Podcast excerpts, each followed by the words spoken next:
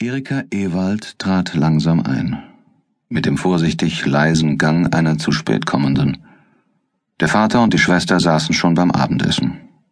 Beim Geräusch der Türe blickten sie auf, um der Eintretenden flüchtig zuzunicken. Dann klang nur wieder das Klingen der Teller und das Klappern der Messer durch den matt erhellten Raum. Gesprochen wurde selten. Nur hier und da fiel ein Wort, und das flatterte wie ein aufgeworfenes Blatt haltlos in der Luft, um dann ermattet zu Boden zu sinken.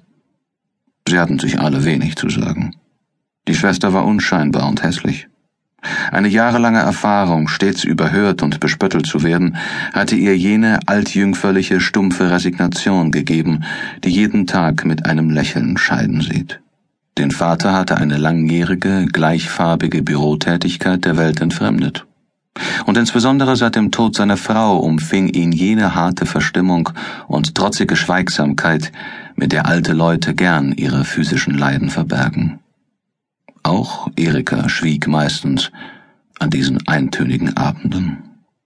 Sie fühlte es, dass sich gegen die graue Stimmung, die sich wie dicke drohende Wetterwolken über diese Stunden legte, nicht ankämpfen lasse.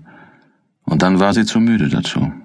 Die quälende Tagesarbeit, die sie von Stunde zu Stunde hetzte und sie zwang, Disharmonien, tastende Akkorde, unmusikalische Brutalitäten mit rastloser Sanftmut zu ertragen, löste in ihr ein dumpfes Ruhebedürfnis aus. Ein wortloses Verströmen aller Empfindungen, die die Gewalt des Tages überwuchert hatte. Sie liebte es, in diesen wachen Träumen sich selbst anzuvertrauen, weil ihr eine fast überreizte Schamhaftigkeit nie gestattete, anderen nur eine Andeutung ihrer seelischen Erlebnisse zu geben, ob auch ihre Seele unter dem Drucke ihrer ungesprochenen Worte bebte, wie ein überreifer Obstbaumzweig unter der Last seiner Früchte schwankt. Und nur ein leichter, ganz unmerklich feiner Zug um die schmalen, blassen Lippen verriet, dass Kampf und Ringen in ihr war und eine unbändige Sehnsucht die sich nicht von Worten tragen lassen wollte und nur manchmal ein wildes Beben um den festgeschlossenen Mund legte, wie von jähem Schluchzen. Das Abendessen war bald zu Ende. Der Vater erhob sich, sagte kurz einen Gute Nacht Gruß und ging in sein Zimmer, um sich die Pfeife anzuzünden. Das war so jeden Tag in diesem Hause, wo auch die gleichgültigste Tätigkeit zu starrer Gewohnheit versteinerte. Und auch Jeannette, ihre Schwester, holte sich wie immer ihr Nähzeug her und begann beim Lampenlicht, stark vorgebeugt wegen ihrer Kurzsichtigkeit, mechanisch zu sticken. Erika ging in ihr Zimmer und begann sich langsam zu entkleiden. Es war diesmal noch sehr früh. Sonst pflegte sie bis tief in die Nacht hinein zu lesen, oder sie lehnte in einem süßen Gefühle am Fenster und blickte hoch von oben über die hellen, mondscheinbeleuchteten Dächer, die sich in lichter Silberflut badeten. Sie hatte da nie klare, zielstrebige Gedanken.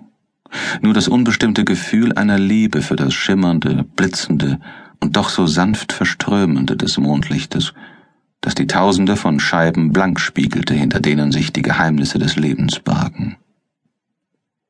Aber heute empfand sie eine sanfte Mattigkeit, eine selige Schwere, die sich sehnt, von milden, warm anschmiegenden Decken getragen zu werden.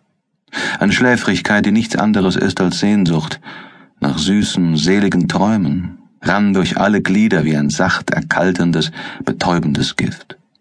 Sie raffte sich auf, warf beinahe mit Hass die letzten Kleidungsstücke von sich, verlöschte die Kerze.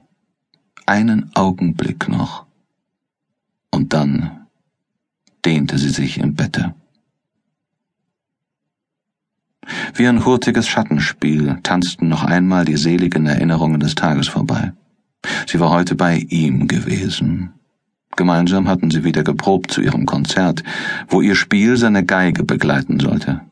Und dann spielte er ihr vor.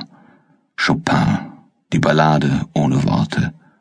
Und dann die sanften lieben Worte, die er ihr sagte, die vielen lieben Worte. Die Bilder eilten immer rascher vorbei.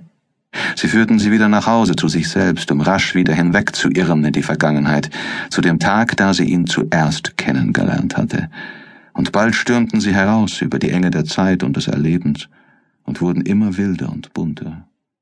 Noch hörte Erika, wie ihre Schwester